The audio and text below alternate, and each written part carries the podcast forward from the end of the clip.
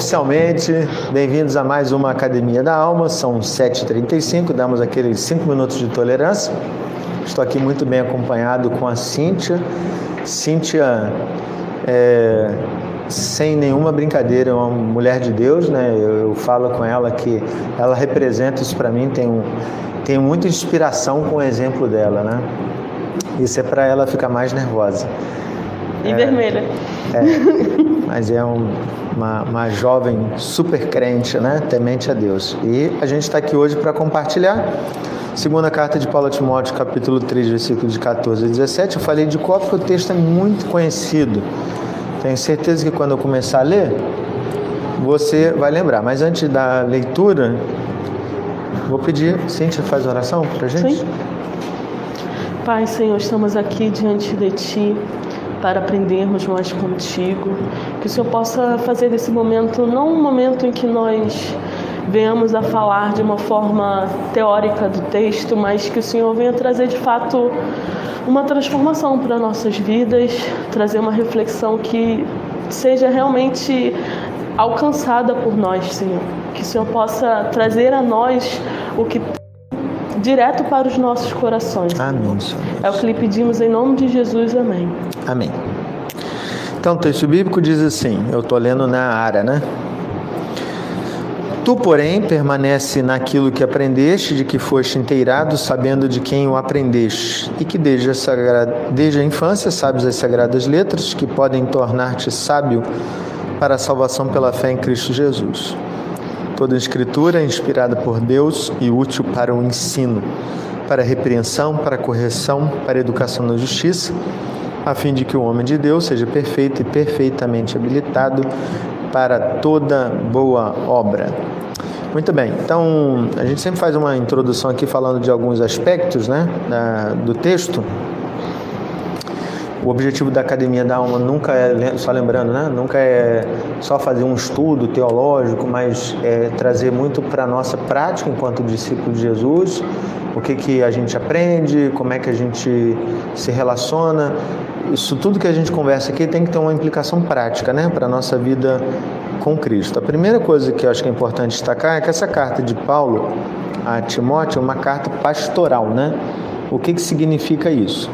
De um lado você tem Paulo, apóstolo, é, um homem de, de um nome, né, reconhecimento. A gente estava brincando aqui de título antes. Quantos títulos a gente poderia dar para Paulo, né? Ele mesmo fala, né, fariseu de fariseus da tribo de Benjamim. Então assim, qualificação lá em cima, né? E do outro lado você tem Timóteo, um jovem. É, jovem não significa que ele tinha 18 anos, mas jovem na perspectiva de Paulo. Então, quando eu chamo a Cintia de jovem, não significa que ela tem 18 anos, ela tem 17. é, mas assim, da minha perspectiva, que sou mais velho, ela é jovem. Então, há algo para ensinar. Então, Paulo está escrevendo a Timóteo porque tem algo para ensinar. Qual é o contexto né, do capítulo 3? A, cidade, a sociedade estava indo de mal a pior. É Rio de Janeiro, século 21. é, mas eu, eu ainda acho que é bem pior. Engraçado que quando eu leio isso, é, parece que ele estava falando do Rio de Janeiro. Você está com a Bíblia aberta aí, olha o capítulo 3, versículos de 1 a 9. Eu vou ler porque eu acho que é importante, né? Talvez você não lembre. Paulo está dizendo assim, ó. Sabe, porém, isto: nos últimos dias sobrevirão tempos difíceis. Os homens serão egoístas, avarentos, jactanciosos, arrogantes, blasfemadores, desobedientes aos pais, ingratos, irreverentes, desafeiçoados, implacáveis, caluniadores, sem domínio de si, cruéis, inimigos do bem, traidores, atrevidos, enfatuados, mais amigos dos prazeres que amigos de Deus, tendo forma de piedade, negando-lhes entretanto poder. Foge também destes pois entre estes se encontram que penetram sorrateiramente nas casas e conseguem cativar mulherinhas sobrecarregadas de pecados, conduzidas de várias paixões, que aprendem sempre e jamais, é, jamais podem chegar ao conhecimento da verdade. E do modo porque Janes e Jambres resistiram a Moisés, também estes resistem à verdade. São homens de todo corrompidos na mente, réprobos quanto à fé, eles todavia não irão avante, porque a sua insensatez será a todos evidente, como também aconteceu com a daqueles. É, a, a, lista de gente má é enorme, né? É engraçado que até quando ele fala parece até que é um nome bonito, né? Mas o pessoal estava perdido. Então, qual é o conselho de Paulo para Timóteo? Se afasta desse pessoal. É, é um primeiro conselho, se afasta. Mas não é só isso, né? Aqui, nesses versículos que a gente leu, Paulo não só dá o conselho de se afastar, mas diz assim: ó, pega a escritura e usa a escritura. Então, esse uso que Paulo faz da escritura e que ele aconselha a Timóteo é o nosso objetivo aqui hoje. Então, eu separei uma dúzia de perguntas para Cíntia para a gente pensar sobre isso. Você pode colocar suas dúvidas aqui, né? Então, Cíntia, primeira coisa aí, versículo 14, né? Então, Karate Kid, bota óculos, tira óculos. É, tu, porém, permanece naquilo que aprendeste e de que foste inteirado, né? É, sabendo de quem o aprendeste e que desde a infância sabes as sagradas letras. Então me chama muita atenção essa afirmação é, de Paulo a Timóteo, que Timóteo conhecia a escritura desde a infância. E isso me fez lembrar é, a própria segunda carta, lá no capítulo 1, no versículo 5, Paulo faz um registro de gratidão à sua é, vó Lloyd e à sua mãe Eunice, né? Então, a fé estava nas mulheres da casa. O pai de Timóteo era grego, né? Então, a gente não sabe se ele se converteu, se não se converteu, mas tem uma, uma coisa bem interessante para a gente começar a conversar. Essa relação de aprendizado, há alguma relação de aprendizado das Sagradas Escrituras com o contexto familiar? Sim. É... Quando você tem uma estrutura familiar que é toda desenvolvida dentro dos conceitos cristãos, né? e aí a gente coloca diversas, é... diversos hábitos, né? Uhum. Ler a Bíblia junto, orar em família, é, cultivar né, é, é, os hábitos cristãos normais, porque às vezes tem muito isso, infelizmente, né? Cultura familiar. Você precisa ser educado com as pessoas na rua, mas nem sempre com seu filho, com a sua esposa. Só que a Bíblia nos mostra que é uma outra atitude, um outro parâmetro moral. É, é, atitudes que deveriam ser cristãs independente do ambiente que você está, independente com quem você mas está. Mas o homem é gentil no trabalho. Exato. Mas ele chega em casa e não é gentil e o filho vê isso, né? Exato. Que é aquele pai que vai para a igreja, ele nem sempre é gentil. Então esse contexto familiar é importante. E a gente vê que geralmente a família que não tem uma estrutura saudável é, é o risco né, dos filhos, da, da, criança em si, optar por não ser cristão ou se decepcionar ou achar que é uma falsa realidade, né, é uma coisa impossível de alcançar, é bem maior. E aí, quando você tem uma estrutura em que os responsáveis estabelecem aquilo como estrutura principal da casa, o senhor como estrutura principal da casa, você tem realmente uma pessoa que vai ser temente a Deus pro resto da vida e mesmo que em alguns momentos vacile, é, por exemplo, Davi, a gente sabe que ele foi escolhido desde criança porque uhum. ele se voltava para Deus é, é, durante a vida dele você vinha esse, você via nele esse, esse intuito de sempre se voltar para Deus. Uhum. Mas isso não quer dizer que ele não tenha se desviado. Uhum. Em algum momento ele se desviou, mas desviou ele de cometer pecados. Sim, é, sim. Sentido. Não se desviou por completo, como a gente conhece o conceito de se desviar. Desviar hoje. de apostatar da fé. Exato. É, mas independente dele ter em alguma forma, de alguma forma ter declinado em algum momento para o pecado, ele se voltou para Deus. Uhum. Talvez muito pela estrutura em que ele recebeu. Era muito estruturado isso nele para que ele fosse realmente entendesse que ele era cristão. Não era porque o pai era crente, não era porque a mãe era crente, mas porque ele estruturou isso nele desde pequeno. Uhum. Eu, acho, eu acredito que seja muito disso. Você é, falou de do, dois lares diferentes. Um lar estruturado, então eu vou falar como eu absorvi, né? Lar estruturado, um lar que pai e mãe sejam casados, estejam casados e ambos sirvam a Deus, né? Sim. E aí eles vão ensinar seus filhos. uma família desestruturada. Aí tem várias conjunções, né? Que podem ser pais separados, podem ser pais que estão casados, mas só um tem a fé em Cristo, só para a gente tentar pensar o que é uma casa desestruturada e o que é uma casa estruturada. Quando você fala de casa estruturada, para mim fica fácil. Aí, ah, Rosinha, somos crentes, então nós precisamos assumir uma postura de ensino intencional dos nossos filhos. Sim. É, é isso. Então, por mais que isso seja óbvio, a gente está dizendo aqui, olha... Não é tão óbvio assim. É, não, não, não, é o que acontece na realidade, né? É sempre, óbvio né? assim de, de achar que é o que tem que fazer. Assim, Sim. É, ah, marido e mulher têm que orar juntos. Eu, responde aí você em casa. eu, te, eu ouvi daqui. É óbvio. Sim, pastor. Claro. Tem que orar. A prática é outra coisa. Então, é, às vezes a gente sabe o que tem que fazer e não faz. Então é importante a gente falar isso aqui, por quê? Porque se a gente não faz como lar estruturado, a gente precisa começar a fazer tanto individualmente como em família.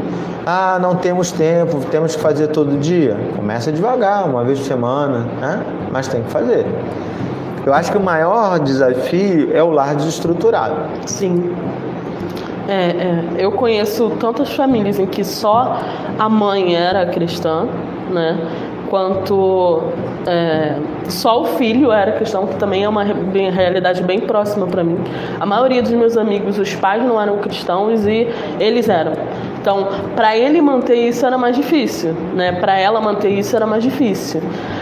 Só que é, é, quando realmente há uma estrutura baseada no, no evangelho para a família, e aí eu não estou falando só de uma estrutura familiar completa de pai e mãe ali presente. Né? Eu estou falando de pai e mãe que praticam o, o, o dia a dia do evangelho com o filho. Porque não adianta você entender que é obrigação e não fazer no dia a dia. Isso também não, não é dar uma estrutura Isso. espiritual para os seus filhos, né? A gente sabe desse contexto. É, mas, enfim, é, quando, quando não há essa estrutura, é lógico que o Espírito Santo vai agir no coração da pessoa e ela pode sim manter só que é um pouco mais difícil, né? Imagina você mais tá. Mais exigente, né? É, mais exigente. Você tá lá orando e aí alguém coloca o som alto funk e tut, tut, tut na sua cabeça e você tá querendo orar. E aí, muita gente. Eu já vi muito amigo falando, não, eu orava dentro do banheiro. E as pessoas arranjam um jeito de se colocar em silêncio e em concentração para fazer isso. É mais difícil ele ter isso, é, passar para o restante da família, porque a família não é receptiva. Né? É, então, é, então, a nossa preocupação aqui com a família desestruturada, porque essa família desestruturada é uma família do nosso tempo, né? É, daqui a pouco eu vou correr o risco de dizer que a maior parte das famílias está em processo de desestruturação, né? É. Então é um processo que a gente vê que tem sido contínuo, processo de divórcio, processo de separação, é, processo de gente que está casado e vive como não estivesse casado. Então a gente tem continuamente. Bem, a Maria Lúcia até botou aqui Provérbios, né? Ela botou 6:22, mas é 22:6. É, ensina a criança no caminho que deve andar, ainda quando for velho não se desviará dele, né? Então é desde pequeno mas naquele contexto de Paulo falando de Timóteo, é interessante pensar que mesmo o pai de Timóteo não sendo crente, né, a gente tem uma família desestruturada nesse sentido. Não que o pai de Timóteo fosse um cara que não prestasse, ele não conhecia o Evangelho, né? Exato. É, pode ter sido um bom pai. Sim. Mas a mãe e a avó assumiram essa responsabilidade e criaram um contexto em que o exemplo delas falou mais alto do que o exemplo do pai. E, e isso é muito bacana para a gente pensar. Tá vendo? Biblicamente a gente vê isso. Ah, pastor, mas eu não tenho como ensinar meus filhos porque meu marido não é crente. Aqui um exemplo. Isso. Um exemplo que deu certo. Né? Timóteo se tornou pastor. Então, existe uma importante relação entre família e aprendizado. Se eu quero que os meus filhos caminhem com Cristo, não é trazê-los para a igreja apenas. Isso é uma parte pequena, né? Exato. É, é. Eu acredito até que o mais importante é como você é cristão fora da igreja, né? Como você é o cristão dentro de casa, se você realmente faz as disciplinas espirituais junto com, com a família. Isso até vai no, na vida adulta, quando ele não tiver mais sobre os seus cuidados, proporcionar a ele uma rotina em que isso para ele já seja natural. Isso. Então, para ele manter vai ser muito mais fácil. Uhum. A gente sabe de muitos casos de pessoas que depois que se casam, saem de casa, enfim, é, acaba se desviando porque ela não criou uma rotina de disciplina espiritual. É, uma eu sou pastor e os meus filhos sofrem do, do drama de serem filhos de pastor. Faz parte. Cíntia é filha de pastor. É. Aí, ó, que coisa, viu? Estou soltando aqui informações privilegiadas, né? Quem vê a Academia da Alma hoje vai pegar essas informações aí. Cíntia é filha de pastor. O que, que eu percebo e, o que as pessoas fazem, mas o que é a minha oração enquanto pai? Às vezes as pessoas soltam a, a brincadeira. Ah, eles deveriam saber porque é, eles são filhos de pastor. É, e aí, qual é o meu parêntese aqui? Essa frase ela denota uma cobrança por conhecimento. Mas conhecimento e vida com Deus são duas coisas completamente separadas. Você pode ter gente que é iletrada e tem vida com Deus. Sim. Mas tem pouquíssimo conhecimento, formal e até conhecimento da palavra.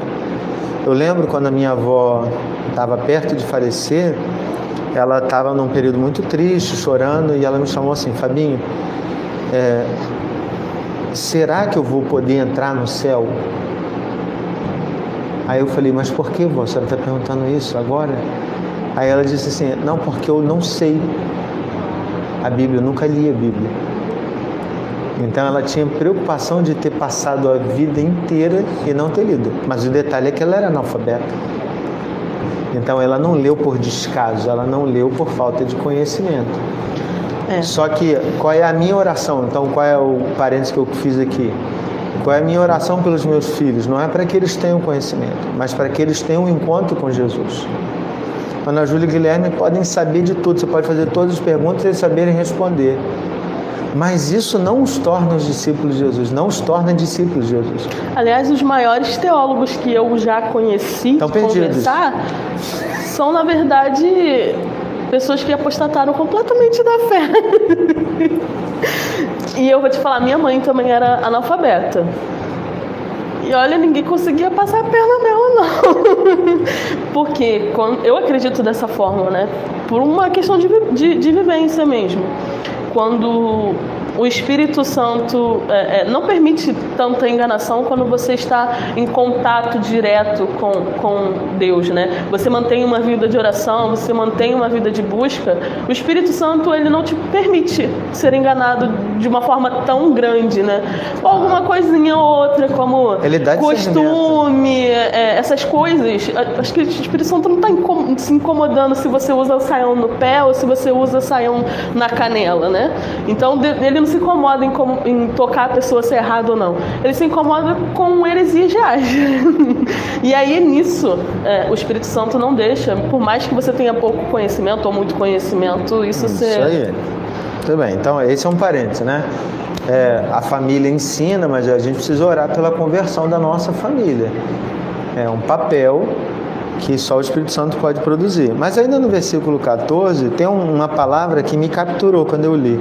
Paulo diz assim: Tu, porém, permanece. Permanece. É, e eu fiz uma separação. Por que, que esse permanecer é tão importante?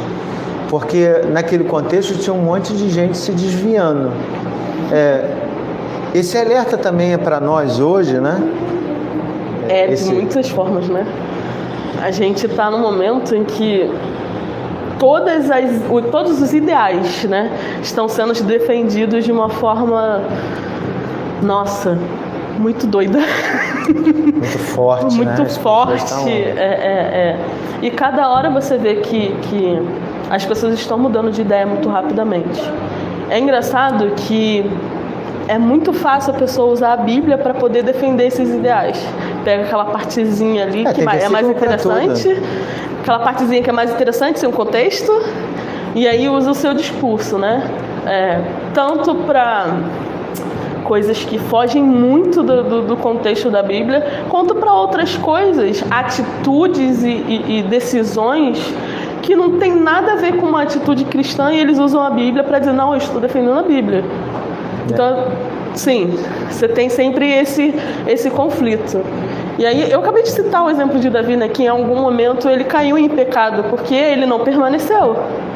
Sim, a questão de permanecer é o quanto a Bíblia está firme dentro de você, quanto Cristo está firme dentro de você, para você não se deixar levar pelas ideologias ou pelos momentos de pouco ânimo ou momentos de, de... a gente é humano, a gente fica com raiva, a gente fica magoado e por aí vai, né? É, Essa coisa de tirar o texto do contexto, exemplo, assim, ó, eu, eu vou fazer uma brincadeira com você agora no ao vivo aqui, né? Por exemplo, quem, você tem problema com procrastinação? Você que está participando da Academia da Alma, o que que é procrastinar? Aquela pessoa que fica empurrando as coisas com a barriga. É, tem que tomar uma decisão, nunca toma, nunca faz, fica empurrando com a barriga. Eu e Cíntia somos duas pessoas que não temos problema com isso, né, Cíntia? É isso aí.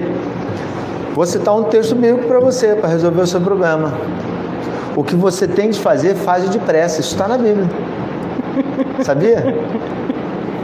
Você sabe onde está? Ai, não faço a mínima ideia, isso aí é heresia. Não, não, não, não. Isto Tem um monte de texto desse, frases que são não, usadas eu e que estou eu não faço a mínima ideia se está na Bíblia Eu não. sou pastor e estou dizendo. E agora eu vou te dizer o contexto.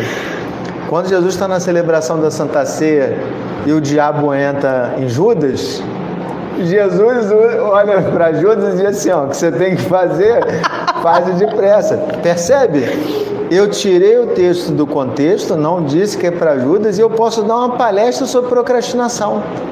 A Bíblia diz: o que você tem que fazer, Faz depressa. É, é, eu sou, eu sou, sou vítima. de- eu não consigo gravar texto de nada, né? Então, quando me perguntam, "É esse texto aqui, se eu não tiver certeza, eu não, falo nem por um decreto. Mas tirar do contexto é uma coisa que a maioria das pessoas fazem, né? Não, então as pessoas tiram, né? Eu- o que, que eu quero mostrar com isso? É que permanecer naquilo que a gente aprendeu é ser fiel ao ensino. Eu não posso é, usar, como você disse, no meu interesse.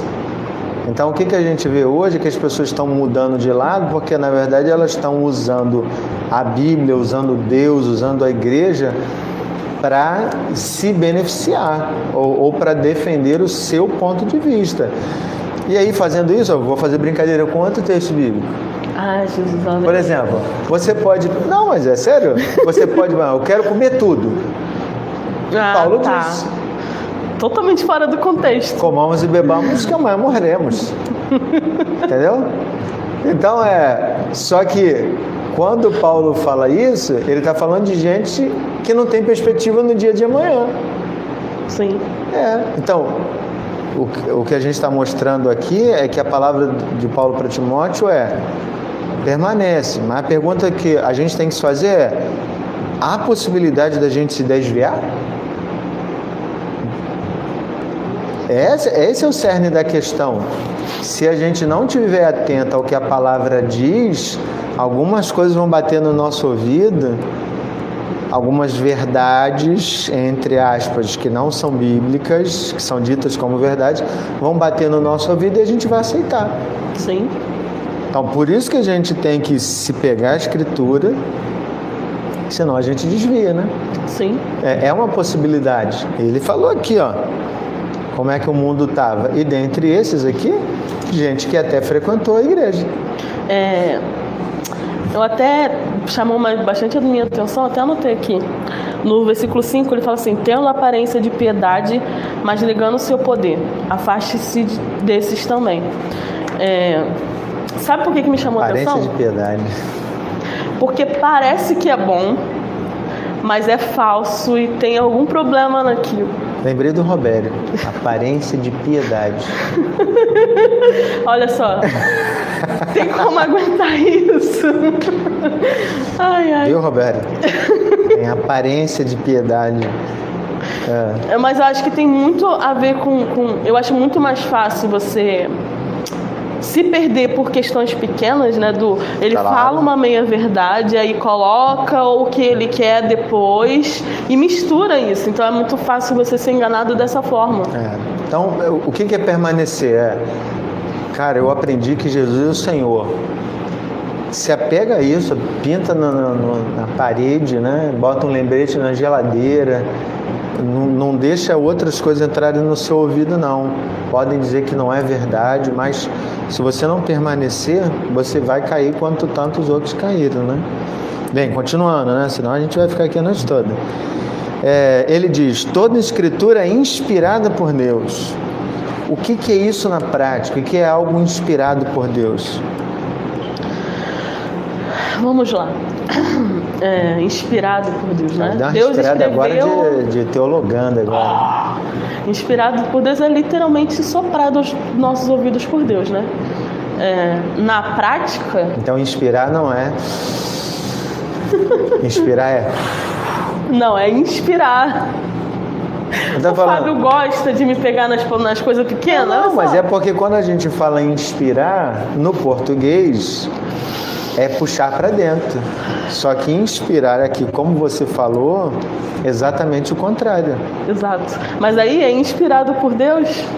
Ele sopra pra gente inspirar. Tá bom assim? Isso. assim? Não, não, não. Mas eh, a sua fala tá certa. O que eu quero destacar é que saiu da boca de Deus direto para o nosso coração. É, é, nesse sentido, de foi soprado, não veio por intermediário. É, é Deus soprou para nós.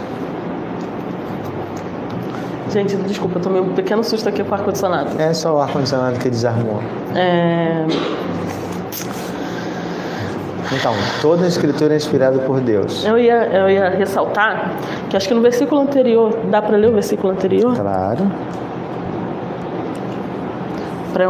falar no mais ou menos. Então, ele... e que desde a infância sabe das sagradas letras que podem tornar-te sábio para a salvação pela fé em Cristo Jesus. Achei interessante ressaltar que ele fala que é para tornar sábio para a salvação. Existe um, um, um porquê de ele falar e depois que as escrituras foram colocadas por Deus em nosso coração. Porque tem um objetivo, né? Da, uhum. Ela para te dar sabedoria para você alcançar a salvação uhum. por, por meio da fé. E aí, quando, quando você fala que, que a Bíblia está aqui disposta é, como o sopro de Deus, que você deve inspirar, né? Quando entra no nosso corpo, pensa no ar, né? É, é, ele entra como um, um como uma um, uma bolha de ar e aí é transformado em energia no corpo, faz um monte de químico no corpo. E aí quando você fala que nós temos que inspirar, respirar a Bíblia, respirar, inspirar, colocar para dentro a palavra do Senhor, é que essa palavra do Senhor que tem que causar uma transformação. Ela não tem que ficar só na, na, na teoria. Né? Ela tem que causar um monte de transformações de dentro para realmente ser o que a Bíblia é colocada, né? Ser colocada em prática. É, porque se, se isso não acontece, pegando aqui sua fala, né? Se isso não acontece, o nosso próprio mau testemunho, ele vai jogar contra aquilo que a gente diz crer. Porque, por isso que está tendo tanta confusão, né? Porque se nós cristãos, de fato, cremos na Bíblia como algo que foi soprado por Deus, a gente deveria praticar o que está lá. Por isso que o mundo é tão confuso. Porque ele olha para a igreja assim, caramba, mas eles acreditam nisso, eles pregam uma coisa e estão fazendo outra, né? Exato. É. É, você acaba levando uma, a Bíblia como um, um livro de regras, né? Aí cria um, um, uma série de hábitos sem fundamento. Sim. Porque é uma regra. É, é, você não entendeu o porquê daquilo e aquilo mudou o seu hábito. Você só está seguindo uma regra. Sim. E regra por regra, uma hora você quebra. Isso aí, ela não faz mais sentido. Então, se eu entendo que ela é a palavra de Deus, ela precisa ter uma mudança prática. Para a gente concluir, né? Indo para o final aí. Paulo então continua dizendo que ela é útil para o ensino, repreensão, correção, educação no justiça, a fim de que o homem de Deus seja perfeito e perfeitamente habilitado para toda boa obra. É, perguntinha: o crente tem que usar a Bíblia para tudo? Por exemplo, é, eu quero arrumar uma namorada. Tem que usar a Bíblia. Ah, eu quero guardar dinheiro. Eu tenho que usar a Bíblia.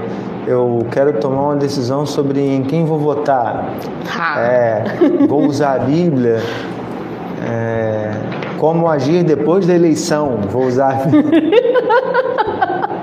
É para tudo para tudo. É, na escola dominical a gente até teve. A última lição foi sobre doação, né? E aí perguntaram, mas é para quem que eu dou, quem não dou? Aí a gente citou o teu exemplo de que era você sempre pedia a Deus para colocar pessoas na sua direção, de que, que e te, te mostrasse de forma clara se era para você doar ou não e quando você pudesse, né? É, mas é exatamente isso. Quando a gente pensa que ah, para orar eu vou ler a Bíblia. Para para pregar. Para pregar, eu vou ler a Bíblia. Para dar aula na escola Para dar aula dando, da escola dominical, eu vou ler a Bíblia. Faz sentido. Faz sentido.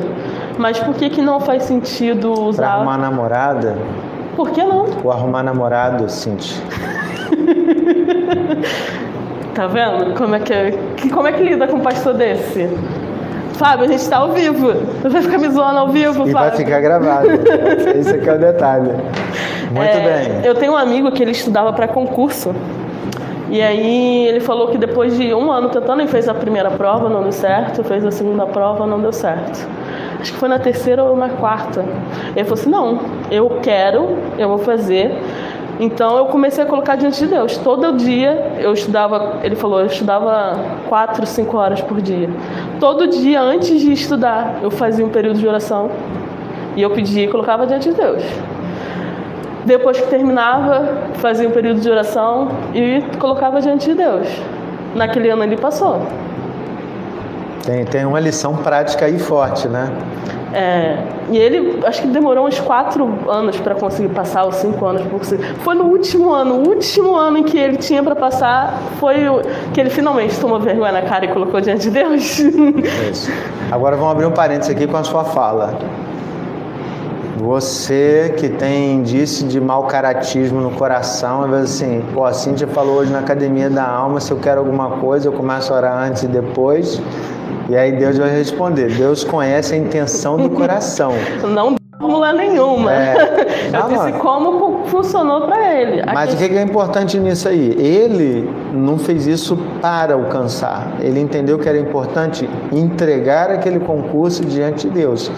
Deus conhece a intenção do coração. Essa é que é a grande questão, né? Exato. É, é interessante quando as pessoas falam assim, não, mas eu não preciso colocar isso diante de Deus, até coisa pequena.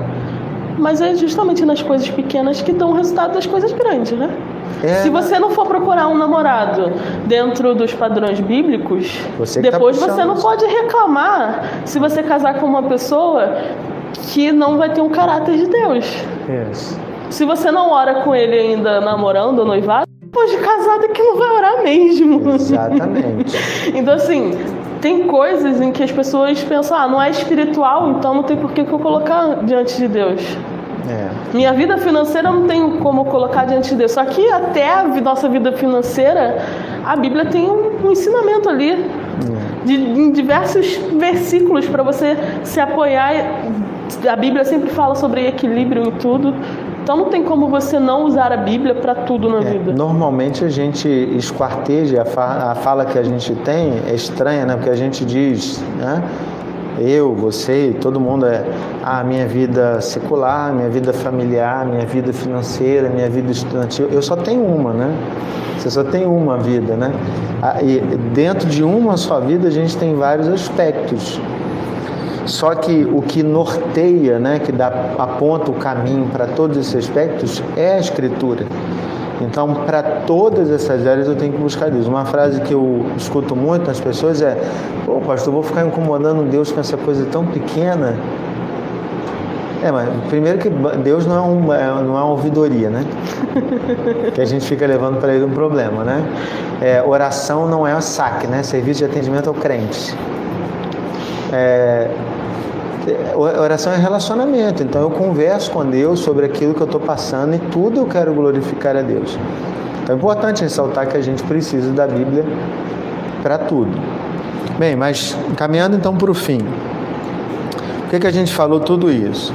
Lembrando lá do contexto. O contexto de Timóteo era um contexto que estava com muita gente se afastando da palavra, do Evangelho. É, Paulo não trabalhou com todo mundo. Ele apontou para um e disse assim: Ó, você conhece a verdade, não se afasta da verdade, estuda, usa a Bíblia para tudo e vive a partir dela. Então, se eu tivesse um conselho prático, não vou chamar de desafio aqui não, mas um conselho prático é, é, eu espero que você que esteja aqui participando da Academia da Alma, você seja um, um Paulo na vida de alguém. Sim. Quem sabe, acabando aqui a Academia da Alma, você enviasse uma mensagem para alguém dizendo assim: Ó, oh, você conhece a verdade. Não se desvie dessa verdade eu quero falar para você como Paulo falou para Timóteo. É um alerta que precisa ser feito. Às vezes a gente vê as coisas acontecendo, Paulo poderia não ter dado conselho nenhum para Timóteo. Mas ele deu. Por quê? Porque ele desconfiava de Timóteo? Não acho que é isso. Mas é porque ele viu que a tentação seria muito difícil para Timóteo, muito exigente, as lutas seriam grandes. Então ele está sendo apoio para Timóteo. Então é esse papel, né? De qual o papel da, das escrituras na nossa vida. É isso, ensinar, exortar. Você está aqui aprendendo. Olha aí, quem não está aqui? Ah, tem gente que deu boa noite, tem gente que está participando e não deu boa noite. Eu, então não sei que está aqui, né? A gente tem o hábito de dar boa noite só para saber, porque a gente aqui não consegue ver quem está ao vivo.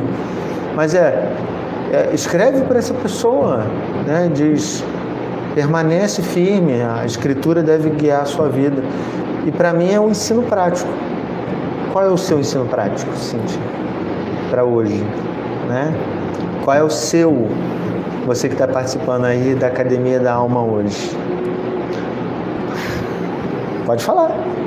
É... Se quiser falar, né? A última pergunta me pegou de surpresa. Viu? Mas eu acho que, que talvez uma, uma pergunta para vocês responderem, né? É, eu estou realmente teorizando a Bíblia ou eu estou sendo transformado por ela, né? Como eu estou tratando a, a Bíblia e, e, e o quanto ela tem me transformado, né?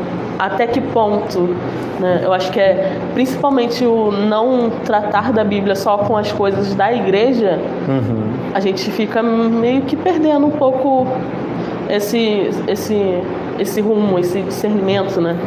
Eu acho que dá para se perguntar aí. Em tudo eu tenho colocado a Bíblia, o quanto eu tenho permitido que ela seja um meio de transformação para mim. Verdade. Muito bem, então vamos parar por aqui. Tenho certeza que a gente poderia ficar conversando aqui muito tempo, que a gente tem muito assunto, né? Até demais. É, vamos orar então. Muito bom ter participado com você aqui. Espero que Deus abençoe você, né?